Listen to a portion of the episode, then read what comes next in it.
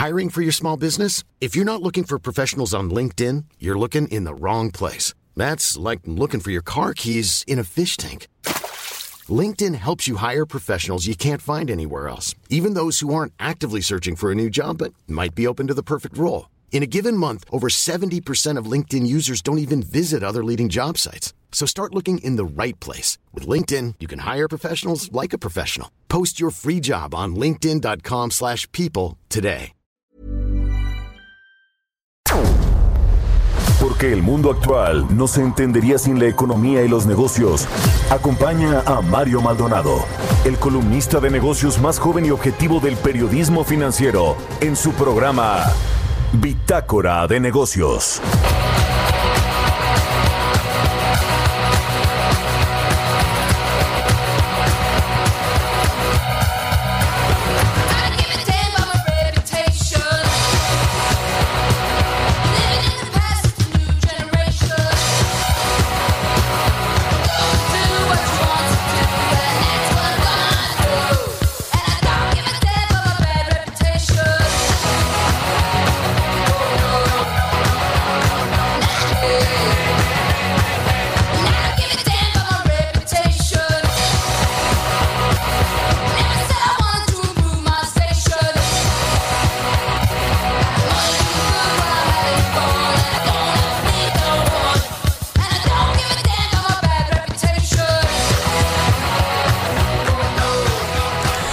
¿Cómo están? Muy buenos días, bienvenidos a Bitácora de Negocios. Yo soy Mario Maldonado y me da mucho gusto saludarlos en este martes 22 de septiembre del 2020. Saludo con mucho gusto a quienes nos siguen a través de la 98.5 de FM aquí en el Valle de México, en Guadalajara, Jalisco por la 100.3 de FM y en Monterrey, Nuevo León por la 90.1 de FM.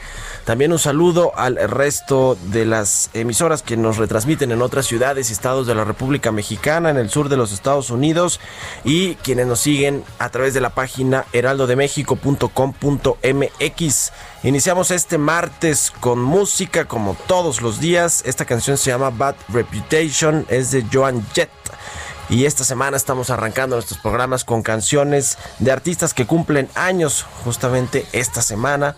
Y eh, esta eh, pues eh, cantante John Jennett es una de las figuras femeninas más importantes de la historia del rock. Así que con esto arrancamos Bitácora de Negocios y ahora sí vamos a entrarle a la información. Hablaremos con Roberto Aguilar sobre lo más importante de los temas financieros. Los mercados frenan su caída, su caída pero los inversionistas siguen cautelosos ante los rebrotes de COVID-19 en diferentes partes del mundo. El banco de inversión UBS calcula que eh, potencial vacuna contra COVID-19 eh, sustenta 40% de las ganancias de las bolsas en los Estados Unidos y acá en México la principal aerolínea del país todavía que sigue siendo Aeroméxico va a arrendar aviones por hora. Bueno, pues sí, muy complicado como están eh, atravesando la crisis las aerolíneas en el mundo y por supuesto en México, donde no hubo pues gran cosa de apoyos por parte del gobierno federal. Vamos a hablar con Ernesto O'Farrill, el presidente del Grupo Bursamétrica, como todos los martes aquí en Bitácora de Negocios, sobre eh, pues también la recuperación de los mercados que se desaceleró en forma generalizada y además de todo esta estimación del IGAE para julio y agosto cómo se comparan estos datos, este indicador global de la actividad económica. Vamos a entrarle a esos temas con Ernesto Farril. Platicaremos también con Manuel Quinto, director de Finanzas Públicas Internacionales de Fitch Ratings, sobre las participaciones federales a los estados y municipios que espera para 2020 Fitch Ratings. Ya hay un, eh, pues una propuesta de presupuesto y una propuesta de paquete económico que está en la Cámara de Diputados. Hay una reducción ligera del gasto federalizado hacia los estados y municipios en medio de esta crisis económica, qué significa para las finanzas públicas de los estados de la República Mexicana, eh, cómo pues va a aumentar o podría aumentar la deuda de estos estados para enfrentar la crisis. Vamos a hablar de todos estos temas con Manuel Quinto de Fitch Ratings y platicaremos también con Luis González, vicepresidente y senior portfolio manager de Franklin Templeton sobre pues eh, que Hacienda busca liquidez a través de la reestructura de deuda. También ayer Gabriel Llorio, el subsecretario de Hacienda, reconoció que eh, pues eh, una de las opciones que tiene Hacienda ante rebrotes de COVID-19 en México es contratar nueva deuda para inyectar a la economía. Ahora sí contratar nueva deuda, a pesar de que es un tabú para el presidente Andrés Manuel López Obrador. De todos estos temas les vamos a platicar hoy también la pues la visita del presidente global y CEO de Coca-Cola Company James Quincy con el presidente López Obrador en medio justo de todas las regulaciones al sector de las bebidas eh, embotelladas, de los refrescos, los jugos y demás. Interesante que se hayan reunido el CEO de Coca-Cola y el presidente López Obrador que también lo ha hecho, lo hizo la semana pasada con Miguel Rincón y Carlos Slim, en fin. Vamos a entrarle a todos estos temas, así que quédese con nosotros aquí en Bitácora de Negocios. Arrancamos con el resumen de las noticias más importantes que usted tiene que saber, con las que usted tiene que despertar este martes 22 de septiembre.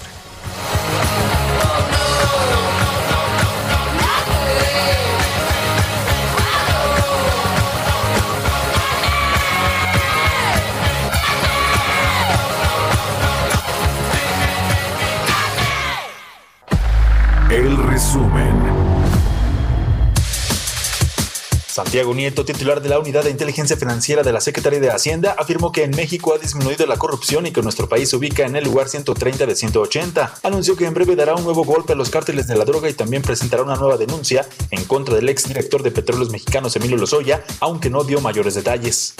Eh, estamos en este momento preparando un cuarto golpe. Evidentemente no puedo decir a, qué organización delictiva, pero estamos ya muy próximos a poder eh, dar resultados con otro, con otro otra organización delictiva bajo este modelo que hemos generado con Sedena, con Marina, eh, evidentemente la Secretaría de Hacienda, eh, eh, la, la, Guardia Nacional, las instancias internacionales, el Centro Nacional de Inteligencia, para poder tener datos que nos permitan encontrar las ligas, sobre todo financieras, de estos grupos delictivos. Arturo Herrera, secretario de Hacienda, considera que no solo es responsabilidad del gobierno dar certidumbre, fomentar la formalidad e inclusión financiera en el país, sino también de los agentes económicos como las empresas y los participantes del sector financiero. Goldman Sachs prevé que este año el Producto Interno Bruto de México se contraerá 9.8%. Su estimación anterior publicada en mayo era de una caída de 8.5%. Gabriel Llorio, subsecretario de Hacienda, subrayó que la posibilidad de que el gobierno de Andrés Manuel López Obrador asuma un mayor endeudamiento está reservada a un segundo rebrote de COVID-19 y a un consecuente nuevo confinamiento. Gustavo de Hoyos, presidente de la Confederación Patronal de la República Mexicana, advirtió que las modificaciones por las autoridades hacendarias al Código Fiscal de la Federación, la ley del IVA e ISR, así como del IEPS, son una criminalización de la actividad empresarial. Bitácora de negocios en El Heraldo Radio. El editorial.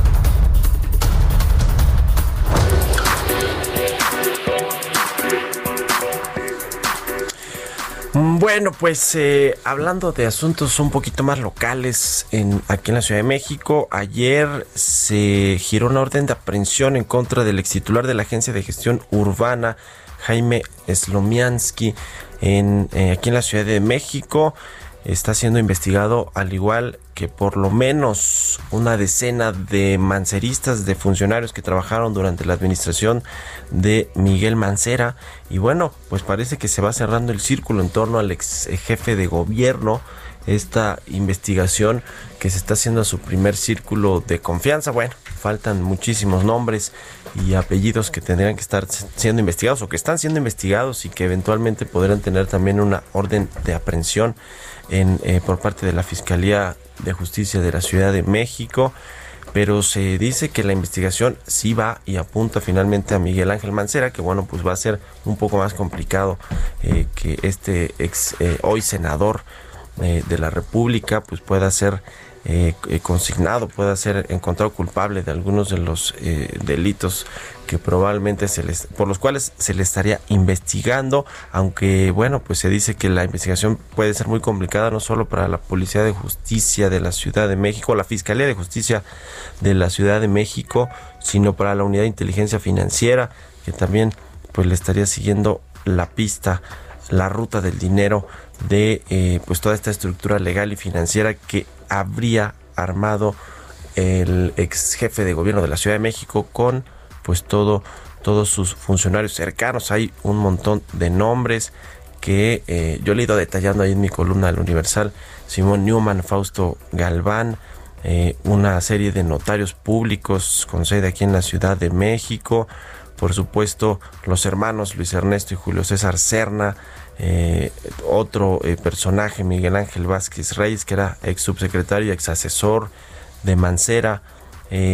sobresale también el nombre de Emilio Anaya Aguilar, quien fue un oficial mayor de eh, durante la gestión de Alejandro Encinas.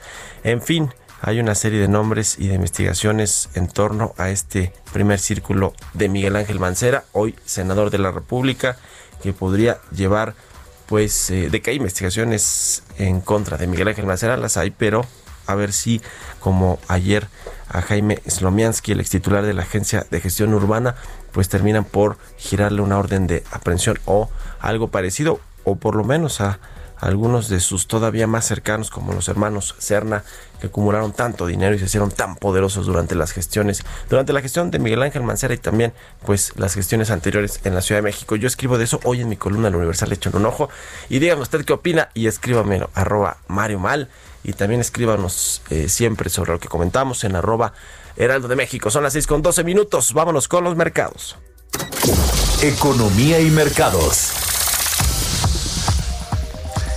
Roberto Aguilar ya está en la cabina del Heraldo Radio. ¿Cómo estás, mi querido Robert? Buenos días. ¿Qué tal, Mario? Muy buenos días. Me da mucho, mucho gusto saludarte. Fíjate que en unos minutos más, a las seis y media, el primer ministro británico Boris Johnson pedirá a la población que trabaje desde casa y va a imponer nuevas restricciones en los bares y restaurantes para que a partir del jueves cierren a las 10 de la noche y con ello tratar de hacer frente a la rápida y acelerada segunda ola de contagios en aquel país, aunque eso sí, no va a decretar un confinamiento nacional completo como el que sucedió en marzo. En tanto, las bolsas europeas frenaron la caída de ayer y se estabilizaron, pero los inversionistas siguen con cautela las noticias sobre los rebrotes y los futuros de las bolsas de Estados Unidos, pues ligeramente positivos. Los contagios en todo el mundo superaron ya los 31 millones y los deseos alcanzaron 962.705 y destaca que por el momento las infecciones tienen una tasa de crecimiento, de crecimiento mucho mayor que las muertes desde que se identificaron los primeros casos en China en diciembre de 2019. Estados Unidos sigue a la cabeza con cerca de 7 millones de infecciones. Luego le sigue India con 5.5 millones, Brasil que reporta 4.5 millones y Rusia con 1.1 millones. Por cierto, información interesante sobre Rusia y la vacuna la vamos a comentar un poquito más adelante. Pero fíjate que interesante este análisis que hace el banco de inversión UBS, que calcula que 40% de las ganancias que acumulan los mercados bursátiles de Estados Unidos desde mayo y que por cierto ya superaron las pérdidas provocadas por la pandemia, se podrían explicar por las esperanzas de la vacuna, pero de acuerdo con una nota de la agencia Reuters, dicho impulso se pondrá a prueba las siguientes semanas cuando se tengan que informar los resultados finales de las pruebas que realizan diversos laboratorios. Media docena de vacunas en todo el mundo se encuentran en la fase final de las 30 que se están probando actualmente en, en seres humanos, según la Organización Mundial de la Salud. ¿Qué pasa si fallan, Mario? Pues sí, podría darse una reacción negativa en los mercados que están cautelosos por el retraso de más estímulos fiscales en Estados Unidos y el destino de las elecciones presidenciales de noviembre. Así es que pareciera que estamos haciéndonos como dependientes, vacuno dependientes a esta situación. Y fíjate que Rusia eso es importante, pues dijo que eh, a más tardar el 15 de octubre va a dar el registro y el alta de su segunda vacuna, que ya está siendo probada, pero también informó que confía tanto en, en las vacunas, en las dosis, que va a asumir parte de las responsabilidades legales en caso de que algo salga mal, en lugar de exigir a los compradores que asuman todo el riesgo. Esto lo dijo justamente el jefe del fondo estatal que está financiando el proyecto y la decisión deja a los fabricantes de la vacuna, respaldados por el Estado, expuestos a demandas de compensación potencialmente costosas en caso de que haya algún efecto secundario inesperado en las personas que están probando la vacuna, que por cierto en México también hay pruebas de la están realizando pruebas de la vacuna rusa. Y hoy el presidente de la Reserva Federal inicia la primera de tres comparecencias ante la Comisión de Servicios Financieros de la Cámara de Representantes y anticipó que el Banco Central sigue comprometido con usar todas las herramientas de las que dispone para ayudar a la economía estadounidense a recuperarse. Destacó que el sector inmobiliario pues ya se ha recuperado, el gasto de los consumidores repunta y la mitad de los 22 millones de puestos de trabajo perdidos en la crisis pues ya se cubrieron. Sin embargo, el jefe del Banco Central dice que tanto el empleo como la actividad económica en general se mantienen muy por debajo de sus niveles anteriores a la pandemia y el camino a seguir sigue siendo bastante incierto. Ayer los precios del petróleo bajaron 5%, pero ya están rebotando un poco y estos debilitados por el posible retorno de la producción de Libia y el aumento justo del caso de coronavirus que fue la lo que ayer movió a todos los mercados que bueno pues podrían generar temores sobre la demanda global el crudo siguió a los mercados de acciones y de otras materias primas en ser presionados por la aversión al riesgo justamente de ayer, ya que el alza de casos en Europa que comentamos aquí y otros países generaron nuevas medidas de cuarentena planteada y planteando dudas sobre la recuperación económica, la mezcla mexicana cerró en 37.2 dólares. Y un tema Fíjate, Mario, del que seguramente hablaremos muy pronto en todo el mundo. España hoy aprobaría una nueva ley laboral que va a obligar a las empresas a pagar los gastos de los empleados que trabajen desde su casa, permitiendo al mismo tiempo la flexibilidad de horarios y también el tiempo de descanso. El gobierno, dice, ya acordó con sindicatos y organismos patronales dicha iniciativa y ya en México, aterrizando literal, el Grupo Aeroméxico recibió la aprobación para modificar la mayoría de sus contratos de arrendamiento para quedar en acuerdos de pago por hora, los cuales van a reducir los costos mensuales de arrendamiento de aeronaves y motores. Estos acuerdos se van a celebrar entre Aeroméxico y 27 empresas de arrendamiento de aeronaves con una cobertura de 82 aviones y 14 motores de repuesto. Pero por el otro lado, Interjet recibió la suspensión de dos licencias para la realización de vuelos a Canadá, esto ante el incumplimiento en el pago de un seguro de responsabilidad civil. Esta aerolínea opera vuelos a Montreal, Vancouver y Toronto, tres de las principales ciudades canadienses, pero bueno, pues están en suspenso hasta que no pague este seguro. Y bueno, Mario también te comentaría que... Eh, pues el jueves se va a dar la decisión de política monetaria eh, del Banco de México y de acuerdo con un sondeo de Reuters, pues estaría anunciando un cuarto de punto, que esto es algo generalizado en el mercado, pero fíjate que sería el undécimo recorte consecutivo desde su reunión de agosto de 2019 y eso sí, está bajando la, eh, pues, eh, la intensidad de sus ajustes porque ya había tenido cinco bajas seguidas de medio punto porcentual y ahora se moderaría con un cuarto de punto. Ya lo veremos el jueves a ver qué sucede porque también se da a conocer la inflación de la primera quincena de septiembre. Y el tipo de cambio, bueno, pues fíjate que ya se nos regresó, se nos regresó eh, de manera importante. De hecho, ayer, junto con el peso colombiano, fueron las dos monedas de los mercados emergentes que más perdieron. Ahora está cotizando en estos momentos en 21.36, así es como está cotizando la moneda mexicana, pero creo que es importante también eh, comentar acerca de los niveles que alcanzaron el día de ayer en operaciones que te decía, pues desde muy temprano, aquí lo comentamos, empezó a presionarse fuerte en línea con la inestabilidad de los mercados financieros a nivel global, pero ayer, fíjate, llegó a tocar el 21.59 y, y en estos momentos cotiza en 21.34.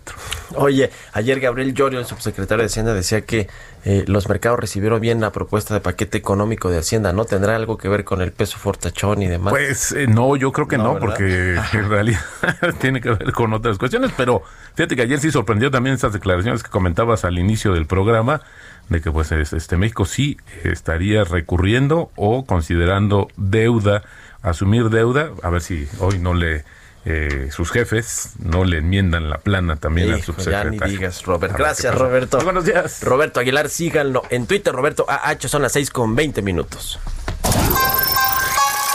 Radar Económico. Está en la línea telefónica como todos los martes Ernesto O'Farrill, el presidente del Grupo Bursamétrica. ¿Cómo estás, Ernesto? Muy buenos días. ¿Qué tal, Mario? Muy buenos días. Oye, a ver, ¿de qué vamos a hablar hoy? Los mercados, el, la estimación del IGAE para julio y agosto. Eh, bueno, eh, lo platicamos la semana pasada que tenemos una primera estimación para julio de un IGAE que podría bajar en 12.5%. Esta cifra la vamos a conocer eh, esta misma semana, a finales de la semana. Y ese es julio, menos 12.5% anual, es lo que estamos estimando, con nuestros indicadores más precisos, que es el, uno de nuestros indicadores más precisos, que es el IBAM. Y con el más oportuno de los indicadores, que es el IBM, tenemos calculado cuánto puede ser la caída de agosto. Y es una contracción, lo que estamos estimando, del 10.5%, por lo que el trimestre, tercer trimestre, es probable que todavía sea una caída de más de dos dígitos a, tasa anualizada. Es decir, puede ser menos 11, menos 10 en ese rango. Y con eso se confirman los, los pronósticos de menos 10%, que es lo que se está generalizando, ¿no? La OCDE, el FPI, en fin, ya el, en la última encuesta Citibanamex, pues ya es eh, consenso que es menos 10% lo que se, está estimando de caída. Y luego para, para el año entrante, el consenso anda entre 3, 3 y medio. la Secretaría de Hacienda en su paquete económico está un poquito más optimista en 4.8, pero no es no es demasiado disparado en relación a este consenso.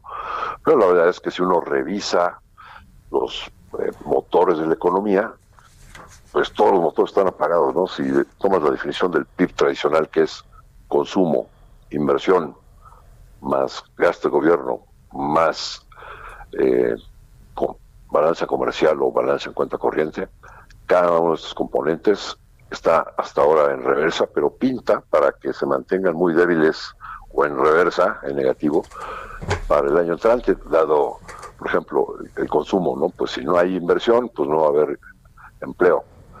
Si inversión, pues si no hay confianza, pues no va a haber inversión.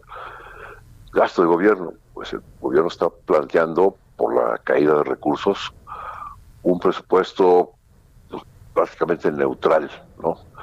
Eh, es el mismo gasto que el año anterior, o sea que este año.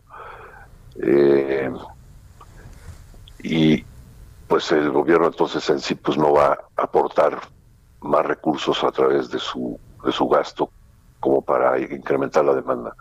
Y por último, las cuentas con el exterior, esas eh, sí generan superávit, sí es previsible un superávit de cuenta corriente la balanza de pagos, que es la balanza comercial, no la balanza de servicios, porque tenemos una demanda muy contraída en nuestro país que, hace que caigan las importaciones, tienes una recuperación de la economía de Estados Unidos que hace que se puedan incrementar las exportaciones y tienes del lado de servicios sobre todo un flujo eh, milagroso, impresionante, que es el de las remesas que puede superar este año y el año entrante, pues 40 mil millones de dólares que ayudan también a, que haya algo de actividad comercial, ¿no? Pero el problema de este superávit en, en balanza comercial o en cuenta corriente eh, es que como la Reserva Federal está incrementando de una manera inusual, extraordinaria, la cantidad de dólares en circulación, pues está tirando descaradamente al dólar contra todas las monedas. Los americanos ganan competitividad, pero México está perdiendo competitividad y entonces este saldo de cuenta corriente superavitario puede no ser permanente o puede debilitarse también. ¿no? Entonces, el panorama para el crecimiento es para el año es muy malo todavía, sí, sí, sí. De, debilidad, no rebote estadístico, no más de eso. Muy bien. Pues te agradezco mucho, como siempre, querido Ernesto, Ernesto Farril, presidente del Grupo Brusamétrica, que hayas estado aquí. Muy buenos días. Muy buenos días. Vamos a hacer una pausa, ya volvemos. Continuamos en un momento con la información más relevante del mundo financiero en Bitácora de Negocios con Mario Maldonado. Regresamos. Estamos de vuelta en Bitácora de Negocios con Mario Maldonado. Entrevista.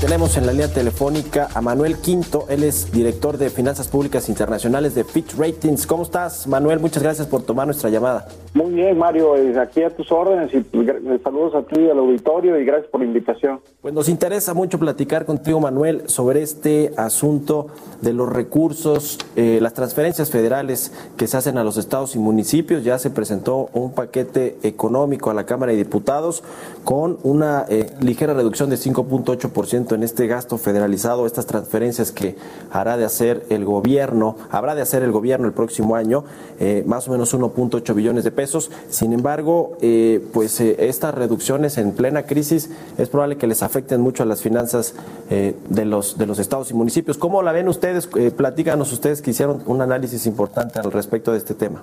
Mira, te, te, puedo comentar en dos grandes vertientes. La, la, primera es que, bueno, esta reducción al final del día eh, no deja de ser un proyecto de presupuesto de egresos, es decir, todavía está, digamos, el proceso de, de, de, de estira y afloje en el Congreso, habrá que ser revisado y, y habrá ciertas posturas ahí sobre, sobre el hecho de poder obtener mayor cantidad de recursos eh, hacia el sector subnacional, estados y municipios.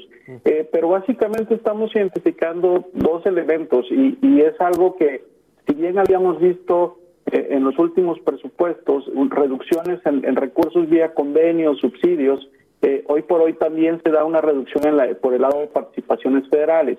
Es, estos dos componentes dentro del gasto federalizado eh, tienen destinos diferentes. Por ejemplo, en el caso de las participaciones federales, que, se estima una disminución de 3.2%, es recurso de libre disposición, es decir, son recursos que pueden erogar eh, tanto los estados y municipios eh, a, libre albedrío, es decir, no, no hay un destino en específico, a diferencia de convenios y subsidios, que mayormente son recursos que van destinados eh, hacia la inversión pública, eh, generalmente en su mayoría, ¿no? Y son recursos que vienen vía convenios eh, de descentralización, resignación. En este caso, los convenios sufren una reducción de 20%, en el caso de los subsidios caen 39.8%. Entonces, digamos que estos dos elementos van a tener ciertas implicaciones sobre los presupuestos de los estados y los municipios. Este, de primera, de primera mano estaríamos esperando que, que, tanto los estados como los municipios hicieran una reasignación presupuestal, es decir, eh, al tener una disminución de recursos eh, de libre destinación, pues estaríamos esperando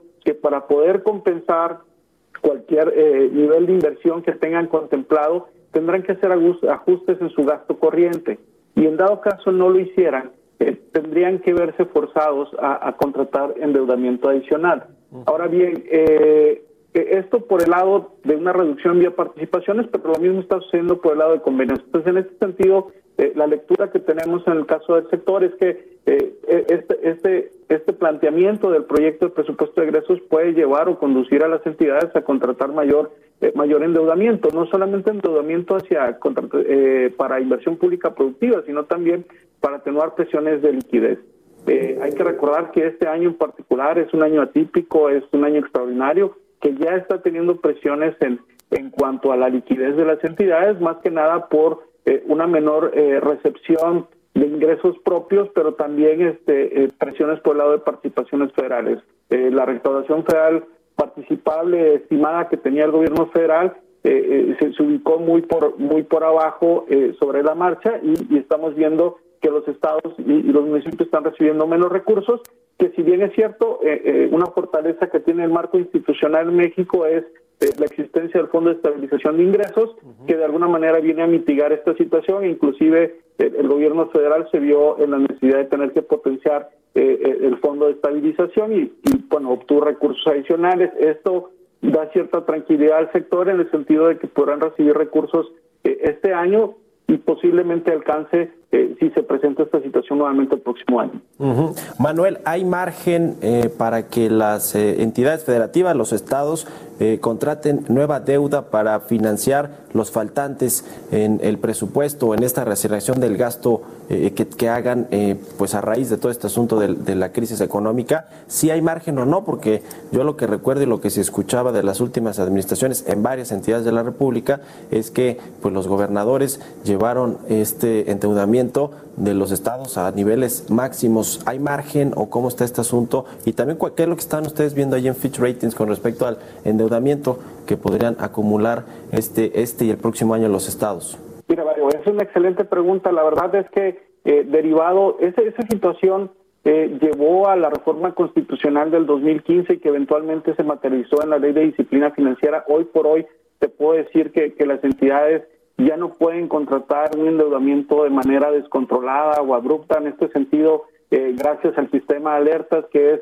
eh, como se definen los techos de financiamiento para las entidades, podemos tener una eh, de manera anticipada una presunción de, del potencial de endeudamiento que tienen las entidades. Hoy por hoy, al último corte de la Secretaría de Hacienda a, junio, estamos hablando sobre cerca de 596 mil millones, el dato que hay de endeudamiento del sector subnacional eh, si las entidades dispusieran del máximo eh, que les permite la misma ley de disciplina financiera, que es hasta el 15% de su ingreso libre de disposición, dependiendo cómo estén semaforizados, hoy por hoy de las 32 entidades, 31 están semaforizadas eh, y de las cuales 6 están en semáforo amarillo, les permitiría en, contratar 5% de su ingreso libre de disposición a estos que están en amarillo, pero bueno, en, en total serían cerca de 135 mil millones adicionales. Te puedo decir que que, que no vemos factible que se dé eh, una disposición de esta magnitud. Eh, eh, más o menos estamos hablando que al cierre de 2019 el, el saldo de la deuda alcanzó 2.6% del PIB.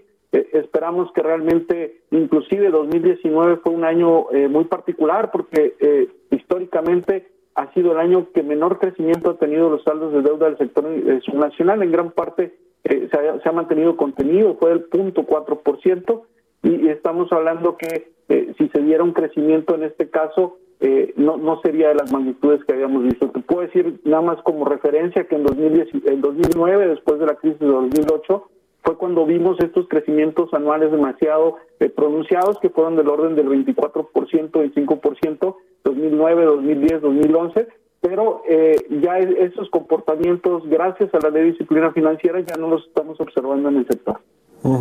Eh, finalmente, eh, Manuel, quiero preguntarte sobre el asunto del pacto fiscal que también ha generado polémica recientemente con algunos gobernadores que incluso se salieron de, de la CONAGO y que han eh, pues pedido que se revise esta redistribución de los ingresos que hace el gobierno federal y que bueno, pues muchos son recaudados vía impuestos en, en entidades federativas que generan muchos impuestos y que ellos dicen, bueno, pues no, no recibimos lo correspondiente. ¿Cómo ves este asunto, este debate? ¿Para cuándo crees que se vaya a resolver o si va a haber alguna modificación a cómo está funcionando actualmente este pacto fiscal? Mira, realmente eh, sobre el tema no, eh, no, no tengo elementos eh, como para poder aportarte. Lo que sí te puedo decir es que hay, ciertas coyunturas en la historia del país que han permitido que haya reformas en la ley de disciplina, en la ley de coordinación fiscal, que es a final de cuentas, digamos que el marco legal que establece cómo se distribuyen los recursos.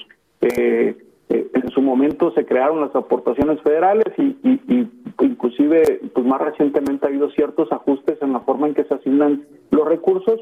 Eh, al final del día eh, pues hay actores políticos que juegan en, este entramado y, al final del día pues será el Congreso el, que determine si se llega a dar este proceso de modificación. Desde el punto de vista de la agencia calificadora te puedo decir que sí, efectivamente eh, tanto estados como municipios, eh, realmente su capacidad recaudatoria es muy baja, en gran parte tiene que ver con las potestades tributarias que por. Eh, la recaudación más o menos, para que te des una idea, es cerca del 10-12% en lo que corresponde a, ingresos propios, impuestos, derechos por parte de, estados y municipios en relación a los ingresos totales. realmente eh, digamos que su margen de maniobra eh, obedece más por un día de día compensación de, transferencias como las acabo de mencionar, el caso de las participaciones federales, que es, es el primer componente, o el principal componente de compensación. ¿no? Pues muchas gracias, eh, Manuel Quinto, director de Finanzas Públicas Internacionales de Fitch Ratings, por tomar nuestra llamada. No, hombre, al contrario, Mario, te agradezco, te mando un fuerte abrazo. Igualmente para ti. Historias empresariales.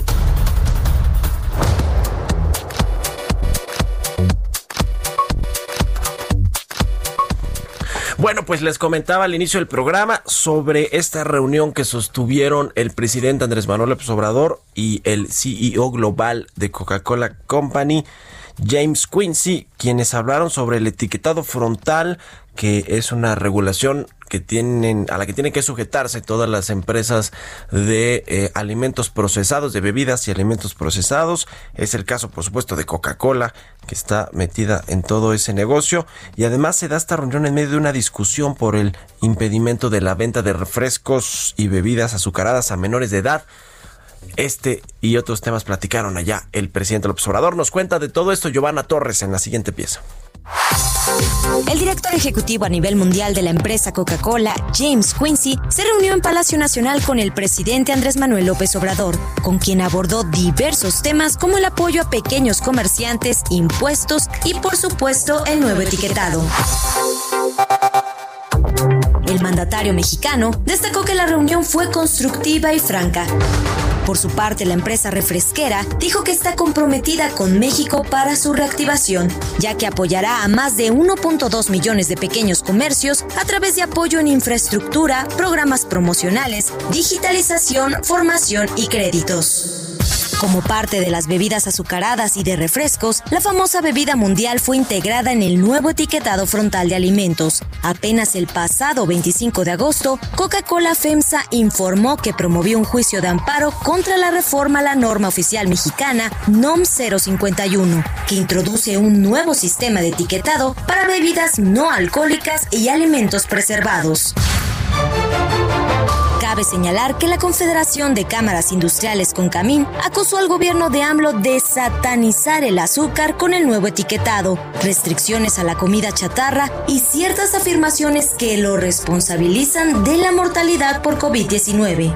Juan Cortina, presidente de la Cámara Nacional de las Industrias Azucarera y Alcoholera, aseguró que los ataques del gobierno arriesgan a la agroindustria del azúcar de caña en México, que genera 500 mil empleos directos y 2.7 millones de indirectos en 267 municipios rurales de 15 estados. Frente a estas circunstancias, Coca-Cola reafirmó su compromiso por un México más saludable, reduciendo las calorías de sus bebidas y promoviendo que las personas tomen decisiones informadas sobre su hidratación, consumo calórico y requerimientos nutrimentales. Para Bitácora de Negocios, Giovanna Torres.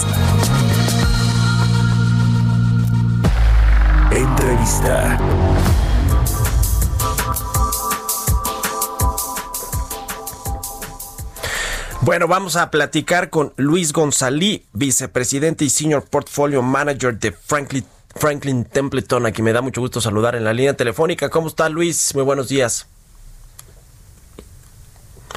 No estamos escuchando a Luis González. Vamos a ver si retomamos la comunicación en unos segundos con Luis. Pero bueno, vamos a entrarle al tema de la reestructuración de deuda que está haciendo el gobierno federal a través de la Secretaría de Hacienda. Este año ya se han realizado seis permutas de valores que bueno pues eh, ayudan a reestructurar esta eh, deuda eh, que tiene México y que bueno ayer el subsecretario Gabriel Llorio precisamente se refería a que en los últimos 10 años la deuda pública como porcentaje del producto interno bruto del país pues ha aumentado considerablemente y tiene razón Gabriel Llorio ha aumentado bueno ha aumentado en el sexenio pasado con Luis Videgaray, es decir, en la primera mitad de el gobierno de Enrique Peña Nieto, cuando Luis Videgaray era secretario de Hacienda, México subió entre 10 y 12 puntos este nivel de deuda PIB, eh, de deuda pública PIB, eh, y que bueno, pues ahora también está subiendo, pero está subiendo este porcentaje como resultado de la caída de la actividad económica y de la depreciación del peso que ya pues ha, ganado un poco de terreno en los últimos eh, semanas y meses. Ahora sí ya tenemos a Luis González. ¿Cómo está Luis? Muy buenos días. Mario, buenos días. Oye, eh, daba aquí un contexto sobre este asunto de cómo está la, deuda pública con respecto al, PIB, pero eh, vamos a entrarle a, este asunto de la reestructuración de la deuda que está haciendo la Secretaría de Hacienda, que ya ha realizado seis permutas de, valores en lo que va de este año y que bueno, pues eh, ayer también el subsecretario Gabriel Llorio admitió que estaba sobre la mesa la posibilidad de salir a contratar nueva deuda si hay un rebrote o rebrotes generalizados de COVID-19 en el país. A ver, cuéntanos por favor, Luis. Al final del día una permuta eh, pues no es deuda no es deuda nueva, ¿no? Simplemente es cambiar la estructura de la deuda actual el, el, la semana pasada hicieron una permuta sobre la curva de, de Udibonos, eh, sobre la parte larga de la curva, que, que, bueno, fue lo, lo, que, lo que estuvo sonando la semana pasada. Y en esencia fue cambiar los, los sudibonos, o parte del, de los sudibonos, fueron como 12 mil millones de pesos lo que hicieron, eh, de los que, bueno, los que vencían en, el, en la curva, en, en el nodo 2035, 2040 y 2046, patearlos a un vencimiento de 2050, ¿no? Que ya existía el nodo, de hecho es el nodo referencia para, para el, bono de 30 años udizado, eh, y parte de esto es, o sea, sí es patear la deuda, pero también es eh, darle liquidez a ese nodo de, de 50 años, ¿no? Que ahorita, bueno, que antes de la permuta era alrededor del 3% de, de lo que estaba vivo, digamos que de la deuda eh, de en UDIs, y con esta nueva permuta pues ese ese porcentaje crece y se vuelve más se vuelve más líquido. De esa forma eh, pues es más fácil comprar y venderlo eh, y al final del día dado que es el la, el nodo de referencia de 30 años pues es importante que tenga liquidez no entonces sí este sí el, gobierno estaba muy activo en el manejo de, de la deuda en la reestructura muchas veces en la parte larga de la curva, eso le tocó la semana pasada, pero también en la parte en la parte corta, ¿no? En los vencimientos cortos, eh, un poco para eh, quitarle presiones de corto plazo al, al, al, endeudamiento y patearlo para plazos un poquito más más altos, ¿no?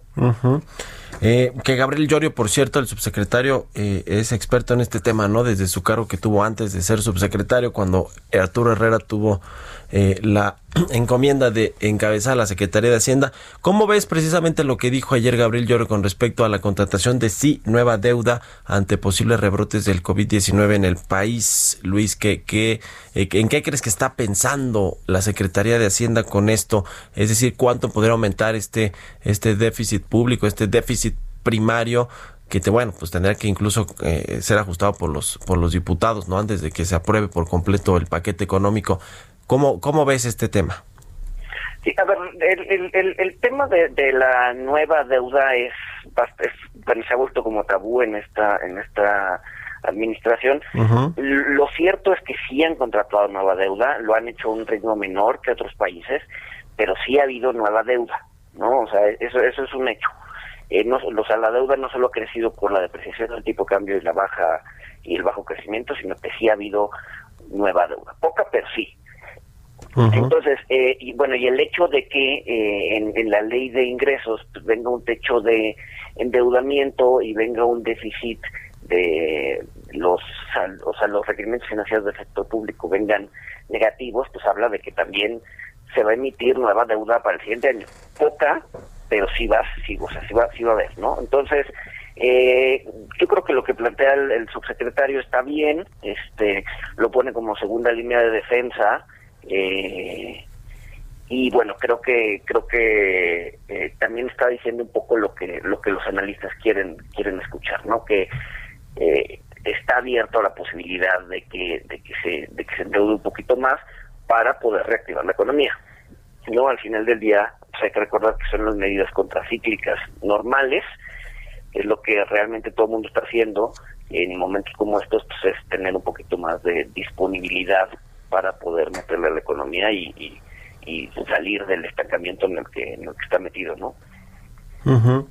eh, el, el, el, tema este de la deuda que como bien dices Luis ha sido un tabú yo creo que para el presidente Andrés Manuel Obrador que más que tabú eh, eh, o que sí se ha convertido en tabú, pero porque lo prometió durante la campaña y él dice que no iban a ser como los neoliberales, que efectivamente México sí se endeudó eh, eh, pues considerablemente en las últimas administraciones, particularmente en la pasada, en la primera mitad del gobierno con Luis Videgaray para impulsar las reformas y para impulsar pues los proyectos de infraestructura y los anuncios que se hicieron y que finalmente pues no derivaron en un crecimiento económico, es decir, yo creo que sí no se canalizó efectivamente bien ese aumento del financiamiento y de la deuda de México. Ahora está, eh, vamos a terminar este 2020 con una deuda pública como porcentaje del PIB, pues muy cercana al 60%, ¿no? Eh, cuando cerramos el año pasado, eh, por ahí de creo que del 48%. Esto eventualmente con la recuperación económica y quizá si el peso se mantiene un tanto defensivo frente al dólar, va a equilibrarse eventualmente. ¿Cómo lo ves para el próximo año?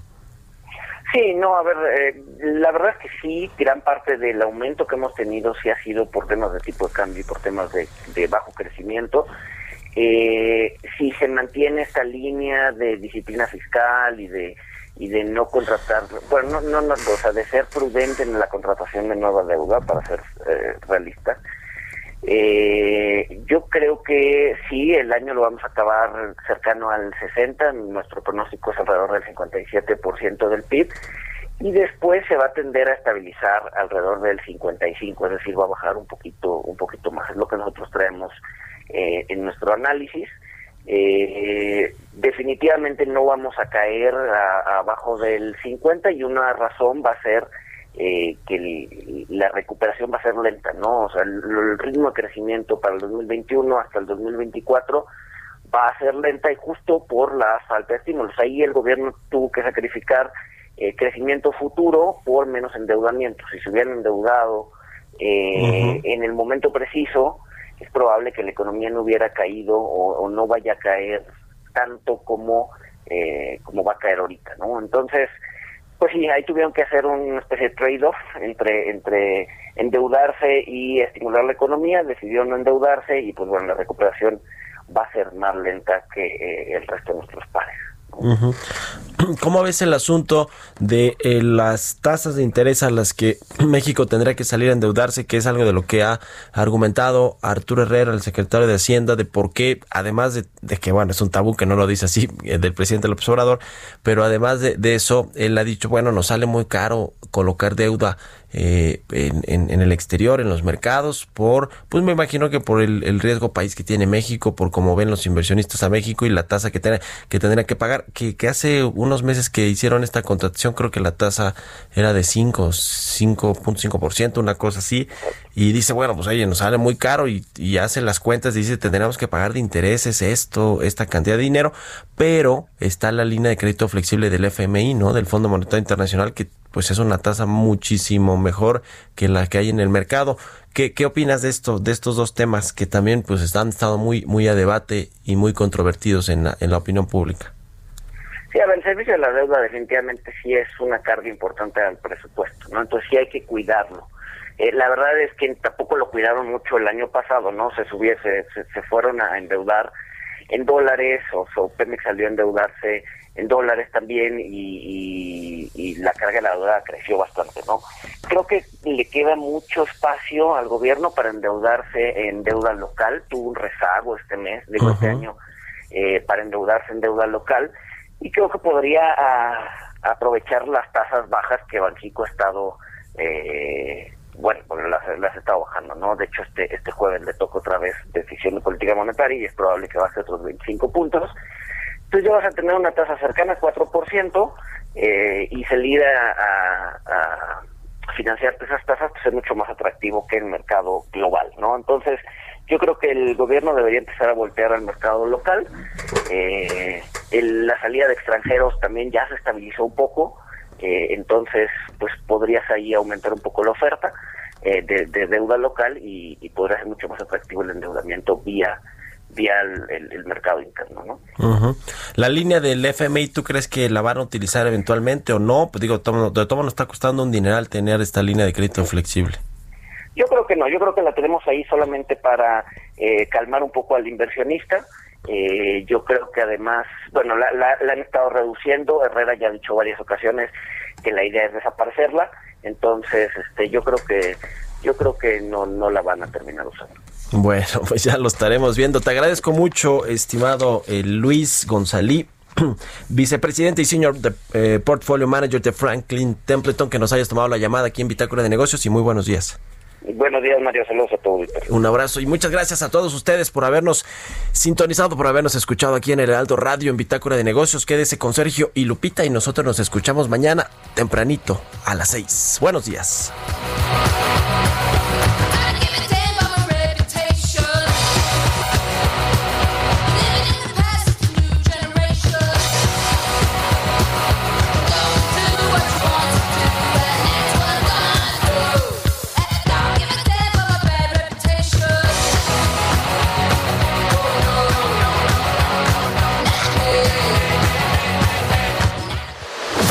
Fue Bitácora de Negocios con Mario Maldonado, donde la H suena y ahora también se escucha. Una estación de Heraldo Media Group.